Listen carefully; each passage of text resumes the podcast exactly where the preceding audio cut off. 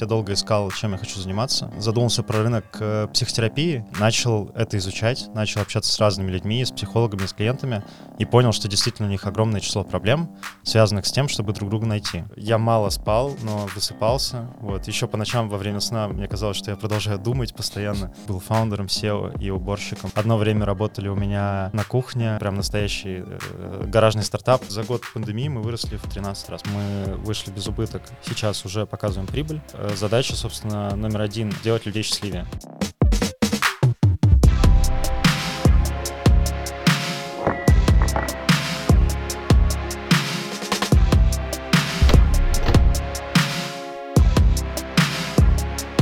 Всем привет! Это подкаст «Я сам открою» и я его ведущий Артур Саркисян, коммерческий директор компании CoolTouch. Для тех, кто смотрит нас впервые, немножечко раскрою, а что же это за подкаст «Я сам открою»?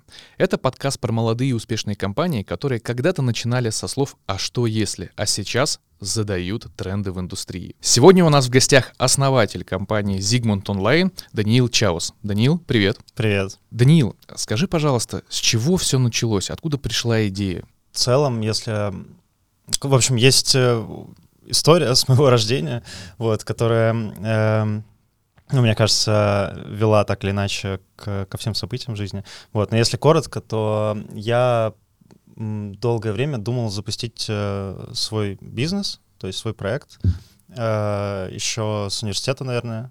То есть я долго искал, чем я хочу заниматься. Я в какой-то момент понял, что это предпринимательство. И, э, в общем-то, искал концепцию, и их было много этих концепций. И я их описывал, и даже что-то начинал, э, что-то пробовал, оно там что, что-то не шло, где-то мне не хватало своего энтузиазма. А в данном случае я задумался про рынок э, психотерапии, причем в другом контексте. То есть это было не про то, вот во что это превратилось, это было про использование искусственного интеллекта на рынке психотерапии э, по той причине, что есть огромное количество людей разных, э, психологов, которые помогают тоже еще большему количеству клиентов. Э, вроде все очень индивидуально, но с другой стороны э, точно есть четкие алгоритмы, по которым людям помогают и приводят их к результату. И я подумал о том, что этот процесс можно оптимизировать с помощью искусственного интеллекта. Э, и эта идея у меня долго варилась в голове, где-то полгода. И в какой-то момент, независимо от этого, я решил поискать себе психолога для себя, э, потому что у меня были сложности, и понял, что это, ну вот, по привычному методу, э, к которому я привык, сделать очень сложно. То есть я полез гуглить и понял, что я не могу разобраться сходу, как бы, как это сделать вообще. Вот. И я понял, что на этом рынке есть проблема куда более э, понятная, куда более простая, просто связывать спрос и предложение. А, начал это изучать, начал общаться с разными людьми, с психологами, с клиентами, и понял, что действительно у них огромное число проблем, связанных с тем, чтобы друг друга найти. И все это трансформировалось в идею менедж маркетплейса, э, то есть э, э, нишевой площадки, которая занимается отбором специалистов, то есть это достаточно такой длительный цикл многоступенчатого отбора, Э, потом э, приводят клиентов, клиенту подбирают наиболее подходящего психолога, и потом они на площадке занимаются по э, некой стандартной цене и со стандартным процессом. Вот. И это все началось в 2018 году. В общем, мы существуем 5 лет и развиваемся. Угу. А когда говорил ты про проблемы, когда ты пытался найти для себя психолога, ты искал в онлайне, и именно с этими проблемами тебе так скажем, ты столкнулся или нет? Мне тогда было все равно, то есть я не задавался вопросом, это должен быть онлайн или офлайн. Uh-huh. То есть я ничего не знал как, как клиент, то есть э, вообще не понимал, как эта услуга должна работать.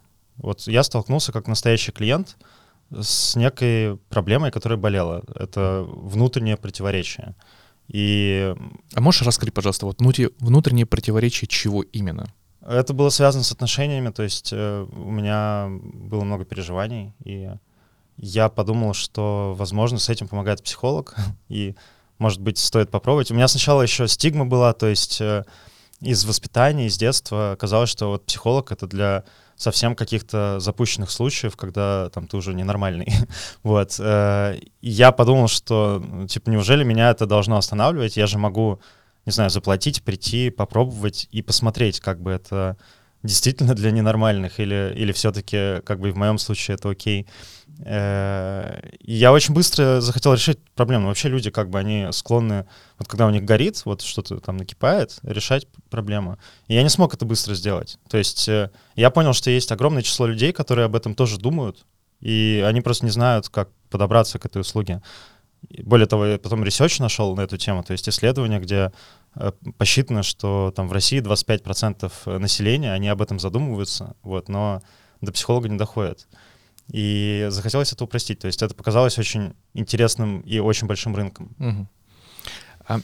Идея самого бизнеса тебе пришла, получается, как раз когда ты пыталась найти для себя ответы, и, как ты говорил, то, что в самом начале у тебя была такая предпринимательская жилка, и тебе всегда хотелось заниматься предпринимательством. Uh-huh. А сколько времени заняло, получается, вот от начала, когда ты раздумывала об этой концепции, до реализации? Ну вот если говорить э, вот уже про формат э, маркетплейса, то есть когда у меня сложилась картинка, что скорее он нужен, чем некий бот, э, немного времени, то есть я ну, может быть, поскольку я до этого пробовал много раз и э, не всегда у меня получалось, там, иногда не получалось дойти до действий, иногда не получалось пережить какие-то проблемы, там, первые и так далее. Э, в данном случае мне, ну, было грустно, если эта идея тоже вот так же исчезнет. И я начал всем рассказывать, что этим занимаюсь. Вот, э, просто вообще всем. Э, и использовать каждую возможность об этом рассказать. Эм, в том числе там каким-то потенциальным инвесторам сразу и так далее. И меня это сильно начало ну, сподвигать что-то делать. То есть, когда ты как бы заявил ответственно, что ты что-то делаешь, э, и пути назад нет, как будто бы. Я потом подался на один конкурс стартапов. Это было своего рода акселерацией. А, он длился три месяца, и там для того, чтобы просто поучаствовать в нем, нужно было уже иметь э, ну, какой-то продукт, хотя бы первую версию. И ну, первых, MVP как минимум. Да, и первых клиентов. А, и у меня до э, начала конкурса был месяц или полтора. Чтобы это все составить. Да, да. И, конечно же, как обычно, там шла прокрастинация. Когда у тебя ничего нет, и тебе нужно из точки к вообще ничего что-то сделать, намного сложнее, чем когда у тебя есть что-то, и тебе нужно это улучшать. Uh-huh. И вот этот вот первый шаг сделать действительно очень тяжело. Но меня вот желание в этом конкурсе поучаствовать, за которым я наблюдал два года за этого, и все хотел поучаствовать, не успевал. Э, меня оно очень сильно подбадривало. Э, и я прокрастинировал все равно, но все равно успел как бы сделать то, что нужно в каком-то формате. А потом неожиданно для себя я прошел в полуфинал, и там уже для участия в нем нужно было еще что-то доделать. А потом еще финал дошел, то есть там в течение трех-четырех месяцев произошла такая акселерация бизнеса. Вот, от точки, когда ничего нет, до уже какой-то, ну, не первой версии продукта, и более того, людей, которые ну, видели, что это вот все происходит, и захотели тоже участвовать, то есть какая-то первая команда сложилась. Mm-hmm. Ну, то есть, получается, участие в акселераторе тебе помогло составить некую структуру создания бизнеса. Ну, то есть ты увидел уже какие-то шаблоны вариации того, что нужно подавать. То есть ты понимаешь, что у нас, окей, у нас готово первый пункт, второй пункт не готов, третий пункт не готов. Mm-hmm. Это дало тебе что-то новое, о чем ты не задумывался, как надо подавать? Я ну, думаю, что в данном случае, в общем, у меня есть э, такое отторжение к акселераторам в целом, и это, э, и это не акселератор, то есть это mm-hmm. на самом деле просто конкурс стартапов, где никто тебя не ведет, то есть mm-hmm. там никто ничего не говорит, там просто есть требования к э, материалам, которые ты подаешь, вот. И, пожалуй, мне еще это подошло, то есть э, я, э, ну, с точки зрения структуры достаточно хорошо себе представлял, что нужно делать потому что работал с этим в компании, где я работал. Вот. Эм, и просто делал. А где ты работал до этого? Я работал на тот момент э, вот в начале бизнеса в Авито. Э, ну, к моменту запуска три года там работал, по-моему. Занимался стратегией развития бизнеса вертикалей услуги и недвижимости там, в разное mm-hmm. время. Вот. И вот вертикали услуги мы как раз э, э, изучили, мне кажется, ну, огромное количество маркетплейсов э, разного рода, причем, то есть э, с, с разной механикой, от там тех, кто просто объявления размещает, до тех, кто как будто бы весь сервис на себя забирает, вот, и оказывает его. Э, и было понимание, в общем-то, как это устроено э, и в каких сегментах рынка какие модели подходят. Угу. А получается, ты занимался параллельным этим проектом, когда работал в Авито? Вначале, да. Угу. Первые 9 месяцев. Хватало времени? Нет. вот. Я мало спал. Э, я, ну, если честно, настолько это все было как взаимная подпитка происходила э, проекта и работы. Э, это интересный парадокс, наверное. То есть, когда нагрузка настолько выросла, она начала только расти. То есть mm-hmm. я начал намного больше успевать э, почему-то в Авито. То есть э, мне хотелось все быстрее справиться со своими задачами, чтобы как бы они не лежали в голове, и можно было заниматься проектом. Ну и, в общем-то, это был такой тяжелый, интересный период, сложный, вот, и период, когда ну, вот, ты из необходимости, исходя из необходимости, начинаешь менять свою жизнь для того, чтобы у тебя получалось делать то, что ты делаешь. К примеру, я там каждый день э, занимался спортом, я каждый день медитировал, я был на интервальном голодании, тогда там год с чем-то. Э, я мало спал, но высыпался. Вот. Еще по ночам во время сна мне казалось, что я продолжаю думать постоянно. Вот. Это, ну, это очень высокая нагрузка. А, и на самом деле ушел я из компании, только заработал нервный срыв. Вот. Угу. А скажи, а стартовый капитал — это собственный капитал, либо это привлечение инвестиций? Это мои деньги, мои накопления просто. Вот. Э, и первые... Ну, в общем, до окупаемости мы дошли до... Окупаемость у нас произошла в начале 2020 года, в середине точнее уже в пандемию. Э, ну, то есть уже бизнес существовал несколько лет, получается? Получается, два года, да. Mm. Два года. То есть э, удалось вложить деньги, mm-hmm. э, бизнес начал зарабатывать, там, mm-hmm. частично себя обеспечивать, то есть удалось растянуть там накопление до mm-hmm. точки безубыточности. Mm-hmm. Да, получается, точка безубыточности прошла через два года. Ну да. Угу. А про стартовый капитал, вот это у нас были такие, скажем, э, интимные вопросы. Можешь подсказать, а стартовый капитал сколько составлял на тот момент? Это немного денег, это э, в районе двух миллионов рублей. Угу. Двух миллионов рублей. И какое количество людей было в команде? Была, так, так скажем, кор-команда, где было 3-4 человека в разное время. И э, было большое количество контракторов, тех, кого мы привлекали, там просто, ну, фрилансеров, скажем, вот, э, что-то сделать, помочь и так далее. То есть э, немного людей, там мы ресурс старались тратить максимально осторожно, вот, и, ну, самое сложное с точки зрения затрат, затрат это маркетинг, на самом деле, вот, и мы делали такие э, впрыскивания бюджета небольшие, то есть вот определили, что мы это потратим. Пощупали. Да, сделали, запустили, получили клиентов, остановили, там, начинаем с ними общаться, то есть, э, ну, вообще смотреть, как они себя ведут, и очень много общаться. Что-то дорабатываем, потом снова как бы это делаем и так далее.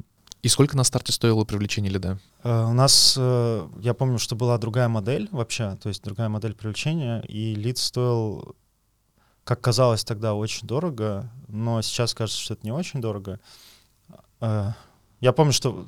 Нет, на самом деле я помню, что платящий клиент выходил прям дорого. То есть даже сейчас по текущим меркам. Вот именно клиент, который начал заниматься психотерапией, стоил больше 20 тысяч рублей. Uh-huh. Вот. И э, экономика не могла сойтись тогда. Uh-huh. Вот, мы много экспериментировали и достаточно сильно поменяли воронку привлечения. То есть там ушли от некоторых решений, которые вначале были. Вначале мы очень много исходили из того, что люди э, не готовы платить за услугу, вот, и это такая, ну, я бы сказал, что это ошибка. То есть если у тебя есть рынок, есть клиенты, то определенно кто-то готов платить за услугу ту цену, которую она стоит. Вот. А у нас было ощущение, что вот нам нужно как-то э, клиентам показать сначала, что это, и мы делали там бесплатную первую консультацию, вот, и это, я бы сказал, что это снижало э, ценность услуги в глазах людей. То есть они даже не понимали, наверное, за, за что они должны платить после этого. Наверное, некоторые не приходили просто, то есть назначали с кем-то. Сейчас И так тоже было, да. Там ну, много, много интересного было. Мы здесь опирались, на самом деле, на модель э, э, Skyeng, то есть у Skyeng есть первый бесплатный урок, но там, ну, там другой рынок, другая механика и другие потребности, наверное, вот. И более того, обеспечен этот урок тоже по-другому. То есть это, так, как мы в психотерапии ну, не могли бы сделать. То есть э, по сути, э, там есть элементы продажи, а продавать услугу э, напрямую мы не готовы. Mm-hmm. То есть мы скорее готовы показывать ценность этой услуги, чтобы люди сами принимали решения и уже как бы заходили в этот процесс. Mm-hmm. Вот. Я правильно понимаю, что, как ты и говоришь, большая часть стартового капитала у вас ушло на маркетинг, на привлечение клиента? Да, пожалуй, да. Угу. А оставшаяся часть? Команда, то есть ну, поддержание штанов команда. Вот. Э, даже, ну, одно время мы снимали несколько раз мы снимали офисы в разных местах. Вот. Одно время работали у меня на кухне. Э, я поставил себя в квартире в съемные офисные столы и на кухне, и в комнате. Вот. Мы так провели целое лето 2019 года. Вот. Mm-hmm. Это вообще очень интересный период, потому что я э, был фаундером SEO и уборщиком по вечерам. А, но это прямо, ну, на самом деле, когда вспоминаешь, вот кажется, что это прям настоящий э, гаражный стартап, что, что значит только э, московская версия, когда ты всем на квартире, э, всем на э, столах работаешь. Да, большое количество стартапов начинается на кухне. Вот. А что еще помимо маркетинга было? Вот как ты говоришь, окей, были затраты на сотрудников, uh-huh. вы решили потом в будущем снять себе офис. Uh-huh. Вот, а что было для вас, наверное, таким непредвиденным расходом вот, в рамках наш, вашего начала? Прям непредвиденным. Или вы все просчитали и все? Честно, я не помню. Ну, как бы там... Нет, а прочитать это очень сложно, вот, заранее. И скорее, как был подход Э, ну, осторожный, э, называется, бережливый стартап, лин стартап, э, то есть каждое решение что-то потратить достаточно осознанно. То есть да, есть постоянно какие-то условно постоянные расходы, вот ты их несешь, а все остальное там ты продумаешь. Но я, ну, что можно, непредвиденных я, я бы не сказал, что они были, но можно, наверное, отнести какие-то юридические, там, организационные и так далее, но я знал просто, что их нужно понести. Вот, и несли. А когда вы рассчитывали модель бизнеса, вы понимали уже на старте, что будет целевая аудитория, то есть это люди, которые должны заниматься не один раз, не два раза, не uh-huh. три, и что они должны изначально вообще понять разницу, так скажем, что ты будешь заниматься с психологом онлайн. На самом-то деле бизнес появился из модели, ну, то есть сначала первое, что появилось, это э, финансовая модель и презентация, вот. Я потом возвращался к этой финансовой модели, там были заложены многие предположения, то есть то, чего мы не знали.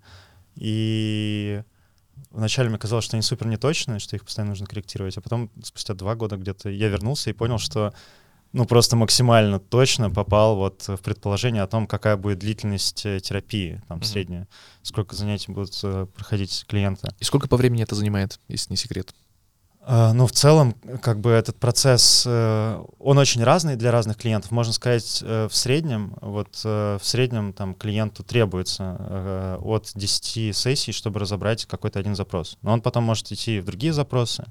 Есть сегмент клиентов, которые ходят там условно постоянно, как на фитнес, чтобы иметь там в неделю час, в который ты рефлексируешь, вот, а другое время ты не беспокоишь себя, своих друзей там и так далее.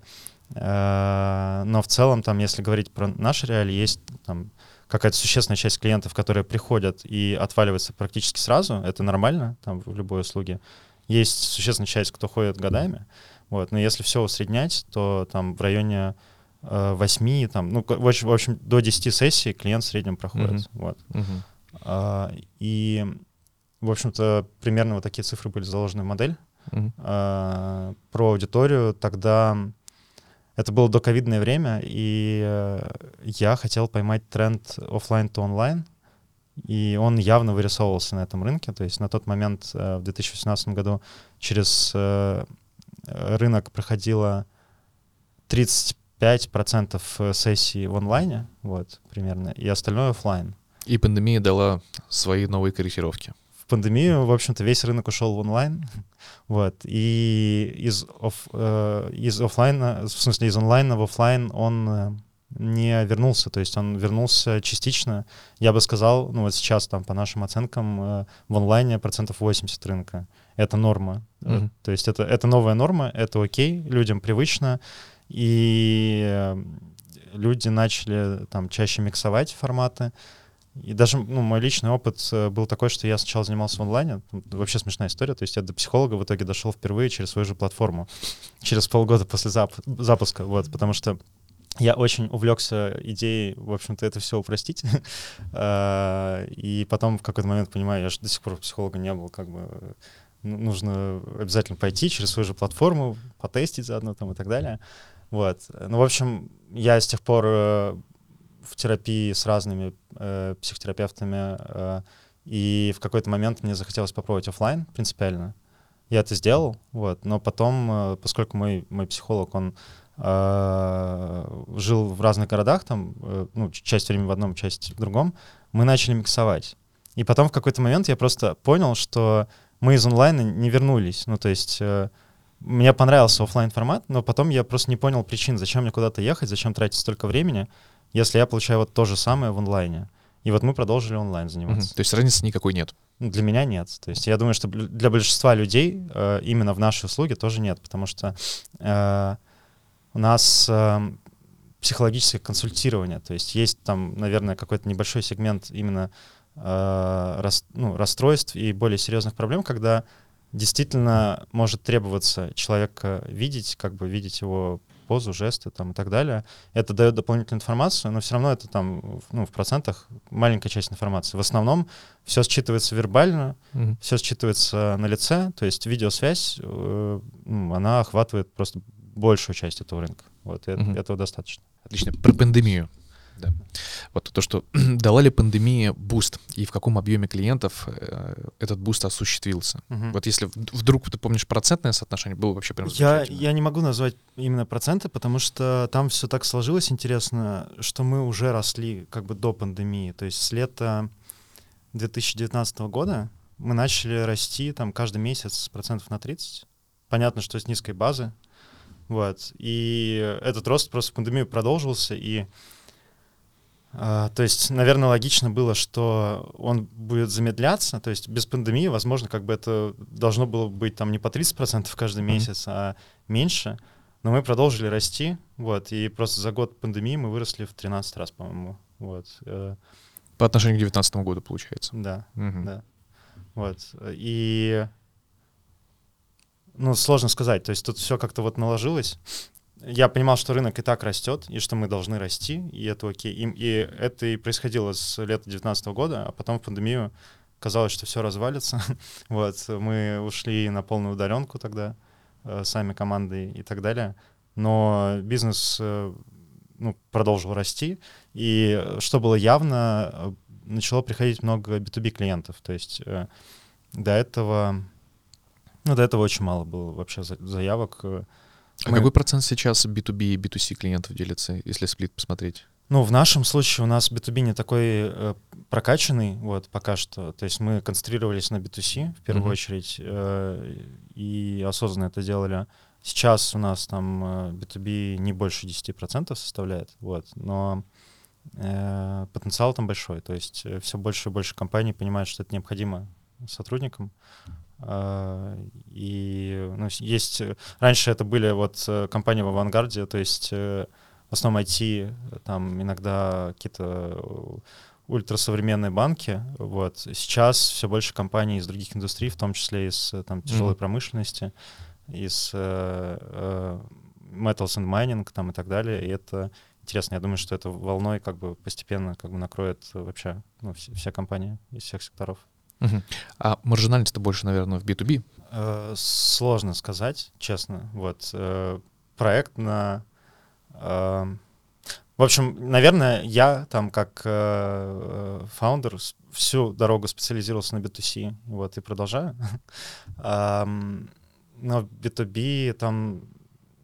Ну, я думаю, что маржинальность, она скорее близка к той, что мы имеем, вот, и она может быть даже ниже, потому что, ну, я думаю, что вам в вашем э, бизнесе это очень понятно, что есть, наверное, разные циклы развития клиента, и ты вначале можешь э, там чуть ли не в минус уходить долгое время, вот, э, для того, чтобы с клиентом работать, показать ему ценность, uh-huh. и, и потом как бы что-то заработать. Поэтому uh-huh. там, наверное, какие-то этапы, это может быть сильно меньшая маржинальность. Вот. Uh-huh. Но с перспективой. Данил, хотели поговорить с тобой а, на тему расставания со 100 сотрудниками. Как мы узнали, что более 100 писем было отправлено, что вы сделали анализ и поняли, что нет смысла сотрудничать с сотрудниками, которые не выполняют сейчас а, до, до, должную работу, так скажем, uh-huh, должное uh-huh. качество не оказывают. Uh-huh. Вот, и вы прощались с большим количеством психологов. А, скажи, пожалуйста, а, вы, получается, в этот отрезок времени вы анализировали качество выполняемых услуг, на какие метрики вы вообще смотрели, что uh-huh. приняли решение, что вот мы расстаемся. И первое, как я говорю, то, что очень интересно, как вы анализировали и э, почему пришли к этому выводу. Uh-huh. И вторая уже эта история, как это заэффектило на вас, либо наоборот это дало максимальную уверенность в рамках сервиса, то есть пользователи посмотрели, сказали, вау, классно, они занимаются отбором психологов, вот uh-huh. как здорово. И психологи стали аккуратнее заходить в платформу и показывать, что они теперь более классные профессионалы. Uh-huh, uh-huh. Uh, ну, наверное, тут uh, я буду рассказывать через личный, в том числе эмоци- эмоциональный опыт, потому что это, uh, это сложно разложить на сухие uh, прямо факты, выводы и цифры, но я думаю, что спустя сколько уже прошло времени, уже полтора года, да?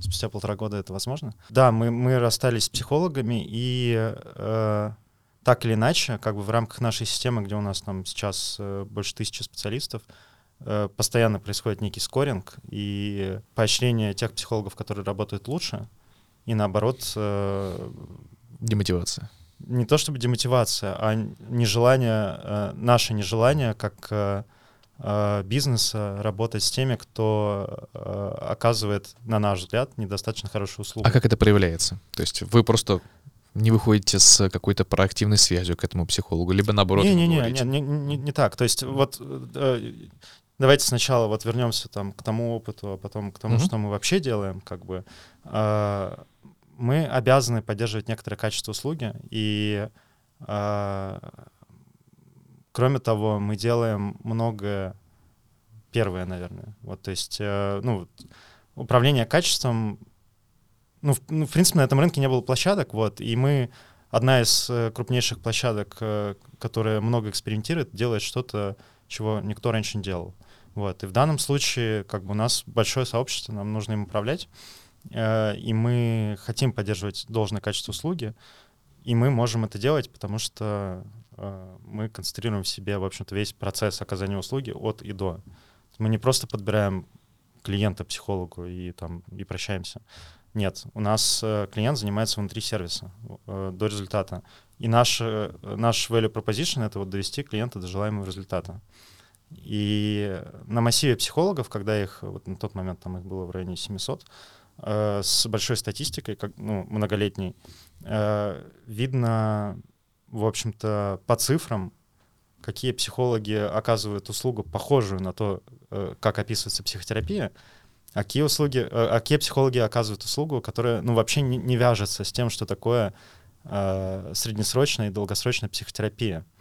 Надо понимать, что на сервисе только она, то есть мы заведомо отбираем психологов в определенных подходах, соответствующих определенным критериям, они проходят интервью и так далее. Э, и, в общем-то, на тот момент вот мы приняли решение, что вот мы долгое время работали и не сильно в эту сторону э, спускались на уровне именно, что называется, execution, то есть мы понимали всегда, что это нужно делать, но в стартапе всегда нужно четко выбирать фокус, когда ограничен ресурс. И в данном случае мы начали активно заниматься качеством. Нам нужно было подвести черту, некоторую, то есть обозначить правила игры, э, которые, в принципе, обозначались всю дорогу, но просто сделать обозначение границы, чему мы тоже постоянно учимся как бы в, в нашем бизнесе, с психологами э, в частности тоже. И у нас э, была посчитана статистика по когортам э, клиентов, в общем-то, и выделялась группа психологов, у которых психотерапия ну, не похожа на эту услугу. То есть это э, психотерапия меньше трех сессий. То есть э, в основном там большая часть клиентов вообще одна сессия. Mm-hmm. Вот. Э, и, соответственно, мы теряем клиентов, психолог теряет клиентов, клиент не получает результаты, за которым он пришел. Э, если это некачественно оказанная услуга, клиент, возможно, э, в следующий раз будет очень осторожничать, чтобы снова попробовать, потому что он не получил результат. И всем от этого плохо. И на тот момент мы, да, мы решили расстаться, мы проштудировали кодексы, доступные в России, которых мало, кстати, то есть нет централизованного какого-то понимания, как э, выстраивать процесс. Мы проштудировали кодексы западные в том числе и э, организовали процесс так, чтобы клиент с психологом могли завершить в течение э, нескольких сессий, и мы бы подобрали клиентам нового психолога на платформе. В общем-то, что мы и сделали, это вызвало бурю резонанса. Э, это было непонятно, я через такое не проходил и так далее. Но в конечном итоге я, я считаю, что мы сделали все с точки зрения идей абсолютно правильно, и мы будем продолжать. Э, но с точки зрения реализации неосторожно. То есть э, я думаю, что расставаться с этими психологами вот так вот ну, не обязательно было. То есть э, можно было на уровне системы по-другому это сделать. То есть оценочная система какая-то, которая тебе Да. говорит, если у тебя меньше балла, то, к сожалению, мы тебе сейчас ограничиваем поток новых клиентов. Да. Мгм. А был ли отток клиентов?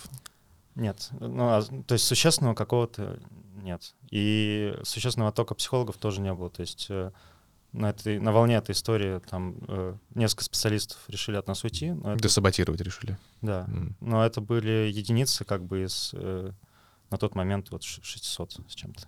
Мгм. 620, если я не- пам- память не изменяет, 620 было, и 100 писем получили. Да. Вот. Но э, мне кажется, что история наоборот очень хорошая с точки зрения пользовательского опыта. Я бы как раз хотел, да, действительно, чтобы за- со мной занимались профессионалы, и как Мгм. раз оценку вы здесь скорее как э, ну, некий арбитраж выступали бы, Мгм. поскольку вы к себе на площадку запускаете таких психологов. Да. Вот, а сейчас скажи, пожалуйста, я как понимаю, что сейчас вы уже сделали некий такой контроль качества, как работает психолог, и вы следите, получается, ну, если говорить в рамках нашего бизнеса, это, там, модель LTV, да, Да. что LTV, к примеру, занимает э, 10 циклов сейчас. Мгм. Вот, вы, получается, за этой отметкой сейчас очень сильно смотрите и анализируете, как психолог работает с, с пациентами. Мы пока что не беремся, э, в общем, мы не беремся это увязывать напрямую с э, бизнес-метриками, потому что э, есть много э, неопределенности, в общем-то, в этой услуге, много индивидуального, действительно. Вот. И поэтому что мы делаем? Мы отсекаем вот то, что очевидно не похоже на психотерапию. То есть пройти какую-то вот первую границу. А, а потом, соответственно, да, психологи между собой тоже ранжируются, но они больше ранжируются. Мы больше уделяем внимание тому, чтобы вот они прошли некий порог качества, и дальше э, подбор психолога к клиенту больше зависит от того, насколько он подходит к конкретному запросу. Мгм. Вот. Вот так вот. Мгм. А кто у вас занимается сейчас э, модерацией психологов? У нас целая группа, там, ну, сейчас человек 6, наверное, вот, то есть Мгм. э, ра- разные люди, и в разное время там это были разные люди. Самое главное, что у нас построена экспертная модель, э, верифицированная там с различными организациями, как по отбору, Мгм. э, так и по контролю качества, вот, и э, в общем, это такой немалочисленный отдел для- в наших, в Мгм. наших цифрах. И Вот. как сильно вам помогает в этом искусственный интеллект?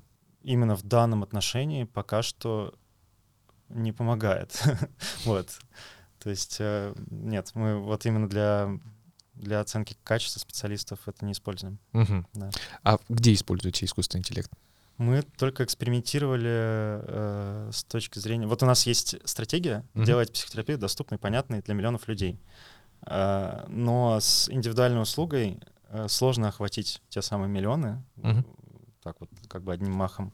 И мы решили поэкспериментировать с GPT. Мы запустили Zigmund GPT в порядке эксперимента, э, который эм, бесплатно консультирует клиентов. Вот. И это скорее, э, ну, я не считаю это заменой психотерапии вообще. Это Вот. был консультант, либо это был лид-менеджер? Это Ну, я именно- на всякий случай- Именно консультант. Мгм. Именно консультант, Мгм. то есть э, во что... Это, это вообще был такой супер быстрый эксперимент э, э, из позиции, что вот мы делаем психотерапию технологично доступной и понятной, давайте, вот есть GPT, как бы, оно друг с другом очень мэчится, Мгм. давайте позволим людям дать представление о том, что такое психотерапия, тем, кто ну, не решается дойти до настоящего психолога. Вот. Оно на самом деле в, такой, в таком формате и работает, но трансформироваться оно может много куда, в том числе вот в то, что вы сказали про нек- некий лид-менеджмент, хотя, опять же, это вот больше, наверное, про воронку, то есть э, есть люди, которые, ну, не готовы покупать эту дорогую услугу, и они могут войти в эту воронку, получить там ценность и постепенно, в общем-то, понять, что им нужна там услуга более основательная. Мгм. Да, ну то есть какой-то так скажем, три, триальную версию знаний, это базовую, так скажем, вот, mm-hmm. уже дальше, да, подключение лид-менеджера. А, а получается, что вы как раз давали информацию по базе знаний, сейчас э, чату GPT. Вот много времени ушло сейчас на подготовку нет, базы знаний? Нет, немного. Это очень быстрый эксперимент, это вот именно вот тот самый предпринимательский формат. Mm-hmm. Ушло на весь проект две недели. Вот, mm-hmm. Это э, показ... просто на самом деле непонятно было, что из этого получится, но когда мы увидели, что туда приходят, э, приходят тысячи людей там каждый день, они переписываются и продолжают, сразу возникли идеи, как это можно трансформировать, mm-hmm. да, обучить, потому что сейчас он ну, грубо говоря, тупой. этот, этот психолог э, не, не, не нравится мне, как, как он э, общается, вот, и мы хотим его дообучать, вот, но, опять же, это не основной фокус э, uh-huh. Online, то есть мы делаем все-таки психотерапию uh-huh. с людьми. Ну, то есть, значит, основная фишка была, ну, будем откровенны, это хайпануть, получается. Ну, пожалуй, да, да, да, ну, в том числе, то есть э, я, ну, Обычно нету какой-то единственной причины, но да, это одна из вот э, идей, как бы есть GPT, никто еще этого не сделал, сделаем мы. Вот, угу. и мы сделали. А скажи, пожалуйста, а вот сейчас, э, когда у вас есть, получается, Zigmund GPT, а, есть тысяча а, пользователей, которые переписываются, да, то есть, получается, есть сообщество целое, которое общается. Mm-hmm. На каких отрезках вы уже задумали, что нужно нам сейчас здесь соптимизироваться? И вот как mm-hmm. мы говорили там про management, да, mm-hmm. то, что как раз подключать уже специалиста, психолога, либо, к примеру, оператора, который будет распределять. Потому что у вас сейчас в руках, по сути, э, находится база знаний уже людей. То есть вы видите mm-hmm. переписки, вы видите, что задают, какие вопросы задают. Значит, mm-hmm. получается, в рамках вашей основной модели вы уже можете подбирать ему психолога, который есть у вас в базе. Ну, э, там все не настолько, на самом деле, э, э, не настолько контролируемо нами. Mm-hmm. То есть мы все-таки позиционируем это как э, психотерапию достаточно конфиденциальную и в эти переписки не смотрим uh-huh. в данном случае. То есть я думаю, что там гипотетически э, собирать какую-то анонимизированную информацию, в том числе здесь, и там делать по ней выводы аналитические, возможно. Вот, но для этого нужно строить большую инфраструктуру, чего мы пока не делаем. Э, у нас там не тысячи, там десятки тысяч пользователей, вот, и э, идея, конечно же, это развивать есть, но опять же, пока что все сводится к тому, что у нас э, э, всегда ограниченный ресурс. Вот mm-hmm. у нас э, есть очень строгий фокус, вот, и нам приходится выбирать. То есть GPT в данном случае как бы похож на канал маркетинга просто, еще один. И у нас есть источники более интересные, которые как бы более оптимально тратить наши усилия сейчас. Поэтому э, ну, оно остается. То есть я думаю, что мы будем экспериментировать просто в каком-то там медленном формате. Я даже пока не могу сказать о конкретных гипотезах, которые мы будем развивать, потому что их ну, большое поле вариантов. Вот, угу. Надо тестировать. А в основном у вас э, искусственным интеллектом занимается определенная команда, либо вы Нет. тоже фрилансеров нанимаете? Э, конкретно этот проект был мой mm. и моего партнера, то есть директора по маркетингу, и мы э, в полусекретном режиме сами как бы это делали. Вот. Э, сейчас есть специалист, ML-щик, э, который э, перспективно будет этим заниматься. Вот. Ну, это не отдельная команда, как бы, mm-hmm. ну, я думаю, что с Call Touch нас сравнивать э, вообще невозможно с точки зрения там организации процесса, вообще всего, то есть у нас э, такая структура полусемейная mm-hmm. до сих пор, то есть у нас там всего там, меньше 50 человек. Меньше 50 человек в команде? Да. Mm-hmm. да. Я, я понял. А скажи, пожалуйста, какие планы у вас на ближайшие три года? Я бы сказал, я, я сейчас мыслю крайне долгосрочно, наверное, то есть я считаю, что мы будем жить там 10-20 лет Э, вполне. И у нас долгое время была позиция э, такая э, венчурно-инвестиционная, что мы обязательно вот должны стать топ-1 здесь сейчас по доле рынка. Мы сейчас по доле рынка топ-2, э, и для меня экстра важно, наверное, э, экстра важен смысл того, что мы делаем. То есть сейчас э, в связи там со всеми событиями, с тем, что Инвестиционный климат тоже изменился, как бы привлекать инвестиции сейчас, э, ну, на мой взгляд, безумно. Мне, вот нам это не нужно. Вот у нас э, за этот год поменялась модель, мы стали снова безубыточны. Мы до этого привлекали большие инвестиции, начали тратить э, как раз-таки, чтобы стать топ-1, э, много денег достаточно сжигать на маркетинг. Вот мы перестали это делать, мы вышли без убыток, сейчас уже показываем прибыль. И э, задача, собственно, номер один — это сделать компанию прибыльной и устойчивой для того, чтобы она могла как раз-таки заниматься тем смыслом, вот, который мы э, доносим до людей, а именно делать людей счастливее. Мгм. Вот. И для меня это очень долгосрочная цель и, наверное, миссия там и моя личная. И я просто считаю, что если мы будем, будем делать это ответственно, э, хорошо э, в каждый момент, то рано или поздно, во-первых, мы станем топ-1, во-вторых, э, там моя позиция как предпринимателя в этом отношении тоже изменилась. Я не вижу ничего ценнее активов, э, каких-то настоящих. Вот, э, то есть э, раньше, возможно, я мыслил идеей э, какого-то кэшаута и заработка большого количества денег, а потом я понял, что те, кто зарабатывает большое количество денег, потом думают, куда бы вложить, и отсюда растут инвесторы, которые вкладывают в Zigmund Online. Зачем мне этот цикл проходить, если я могу просто сделать э, классную, устойчивую, прибыльную компанию, которая там может жить десятки лет, и, возможно, делать что-то там в других частях мира, тоже связанное вот с, с mental health именно. Вот. И, в общем-то, мой план такой — заниматься этим, насколько я могу, серьезно и ответственно. Не рассматривали международку? Рассматривали э, и много достаточно изучали и Европу, и Штаты, и Азию, и Латам, э, и решили, вот я конкретно решил туда не идти, то есть э, у меня есть партнер, который э, об этом думает, но это совершенно независимая история, вот, и возможно, как бы это трансформируется вообще там в другую модель. Э, Я лично сейчас э, предпочитаю фокусироваться на русскоязычном рынке. Он большой, понятный, и э, у нас сильный бренд здесь, и нам есть что развивать. Я, опять же, там лично не хочу э, расфокусироваться. И, наверное, сейчас, э, там, спустя пять лет компании, период, когда я настолько глубоко погружен в Зигмунд, э, насколько никогда не был. Э, То есть э, я сейчас снова вернулся к концепции, когда я занимаю несколько директорских ролей, и вот непосредственно руковожу многим, объединяя вот эту картинку, для того, чтобы компания стала э, очень сильной. Мгм. А за этот путь, который вы прошли как компания, можешь ли ты дать советы нашим слушателям, как вот предприниматель, что вот нужно учесть обязательно молодому предпринимателю, который Мгм. собирается сейчас открыть свой бизнес? Я могу дать пару советов. Э, Для меня од- ну, од- одной из э, основных вещей является э, вдохновение. То есть э, если ты хочешь делать бизнес, это ну, всегда очень долго, сложно, э, ну, комплексно я имею в виду. Не, не в плане того, что тебе нужно обязательно там э, за счет жертв каких-то это делать, э, а в плане того, что это комплексно, и это требует очень много ресурса.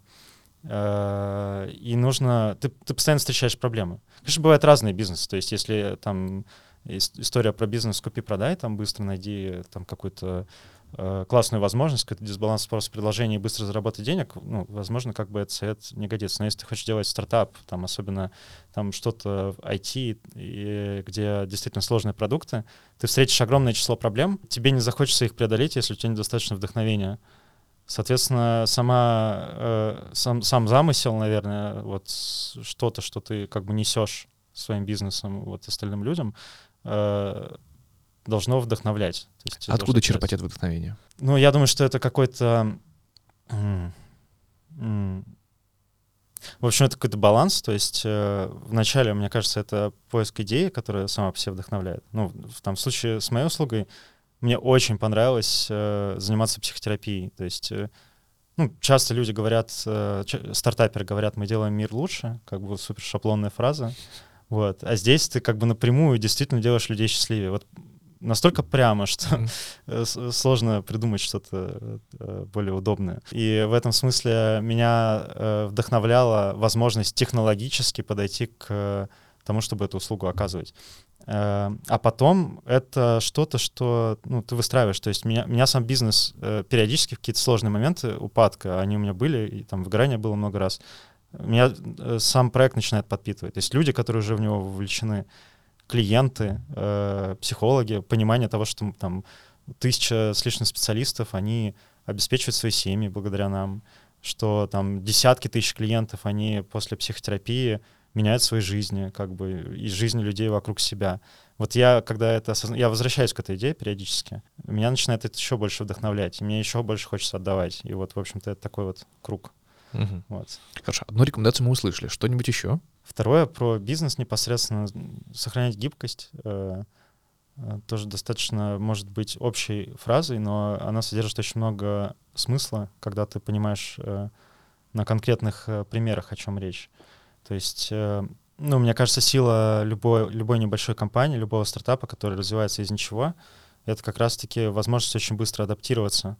А, И это как раз про гибкость мышления, про возможность допустить огромное число вариантов и развития событий, и решения проблем, и позиция, что называется, по- по-моему, это называют сейчас некоторые люди квантовым мышлением, когда ты, э, в общем-то, не имеешь в голове вот это правильно, это нет. Когда ты допускаешь, что все правильно, вообще любые идеи, даже которые полностью там противоречат тому, что ты как бы думаешь, вот. И это сохраняет открытость некоторую и возможность пробовать э, разные Мгм. варианты. Вот э, я считаю, что это экстра важно э, Мгм. в жизни в принципе, а в бизнесе и там, в стартапах особенно. Мгм. А как соблюсти грани? Вот смотри, вот очень классно ты сказал про квантовое мышление, да, э, и при этом, когда говоришь о том, что вот мы международкой не хотим заниматься, это вот мое твердое вот решение, что ну, не нужно туда идти, нужно сфокусироваться вот на российском Мгм. рынке. Где этот баланс нужно соблюсти? Ну, мы попробовали, э, мы поисследовали, и я просто понял, что в данном случае у меня эм, есть э, выбор очень четкий. То есть, занимаясь международкой, тратя свое внимание туда, я точно потеряю здесь. А там могу не получить. Я знаю, что это за неопределенность. Это все равно, что развивать новый бизнес. То есть, э, там, да, мы можем переиспользовать продукт, но у нас на нашем рынке, и тем более на более развитых рынках, ну, мне кажется, там Мгм. 90% это маркетинг. Вот. И э, в данном случае я могу потерять и то, и другое. Не получить там ничего, потому что это долгий путь, и я это знаю. Мгм. Вот. И, а здесь э, точно потерять, потому что мое внимание сейчас как, как никогда нужно компании. Мгм. Вот. И я для себя этот выбор четко сделал. Хотя год примерно я носил идею, что мы этим занимаемся. Вот. И при этом вы сделали research, поскольку ты говоришь, что вы уже сравнили, проанализировали. Это очень круто. Значит, получается, грань, наверное, как, если вывод сделать, грань, наверное, после того, как ты уже имеешь какие-то определенные а, аналитические данные на руках, Мгм. и уже можешь принимать решения. То есть Да. ты не закрыт при этом к экспериментам, ты просчитал Да. все, и уже дальше, исходя из этих цифр, говоришь, стоит ли нам что-то делать или Да. нет. Я даже не только цифры проанализировал, а в том числе свои ощущения, когда вот Мгм. я пытался этим заниматься, пытался об этом думать, и то, что происходит в основном бизнесе. Вот. То Мгм. есть, ну, получил некоторые, да, первые данные, в том числе как бы свой experience, вот, и понял для себя, Мгм. что нужно делать. Мгм. И давай попробуем добить третьей рекомендации, вот, поскольку от тебя она будет очень ценна, Мгм. как предпринимателя. Скажи, есть ли третья рекомендация начинающим предпринимателям? Учиться расставаться с людьми. Не Нужный бояться. талант. Да, это прямо очень серьезный навык. Ну, у меня был, было много ситуаций, когда особенно какие-то там директорские позиции э, страшно э, пере- пере- перекомбинировать как-то, то есть расставаться с людьми страшно, кажется, что это будет не закрытая область, и ты потеряешь больше. А поскольку у нас э, ну, мы не, там, не, не- не гигант в техе, а конкурируем за кадры мы с ними, э, у нас ресурса меньше, это сложно. То есть там цикл найма, ну, особенно каких-то важных ключевых позиций, очень длительный. И всегда на чаше весов, вот, э, в общем-то, э, ну, риск леж- э, лежит риск, в общем-то, без человека вообще полностью там что-то потерять. Мгм. Но на моем опыте там уже можно статистику какую-то выводить. Мы ни разу э, не были в минусе после расставания с людьми. Наоборот, всегда все улучшается. Вот. И, наверное, там по- последний кризисный период я понял, что я практически все могу закрыть. И, э, ну, с одной стороны, эта идея вроде плохая, что нужно там все максимально делегировать SEO. С другой стороны, там э, я жил по такой концепции, а потом пришел к обратному, что иногда действовать через людей э, там, меня требует намного больше ресурса, и меня сильнее отправляет минус, чем закрыть что-то самому. И более того, когда я вот сейчас вот набрал несколько ролей э, на себя, все начинает оптимизироваться. То есть под, под, мой, э, под мои ограничения, физические в том числе, начинает оптимизироваться система, и поэтому менеджеры, вот э, middle management, начинает расти очень быстро. ты более, может быть, жестко где-то начинаешь относиться, там, жестче выстраиваешь границы. Ну и начинается это всё за вот- результат. Вот это вот все вот так вот растит, в общем-то, всю систему. Вот. И э, это для меня ценный большой урок. Вот. И он про умение расставаться с людьми. Очень круто. Даниил, огромное тебе спасибо. Дорогие слушатели, напомню, что у нас был основатель компании Zigmund Online, Даниил Чаус. Огромное вам спасибо и смотрите нас в следующем выпуске. Всем пока-пока. Спасибо.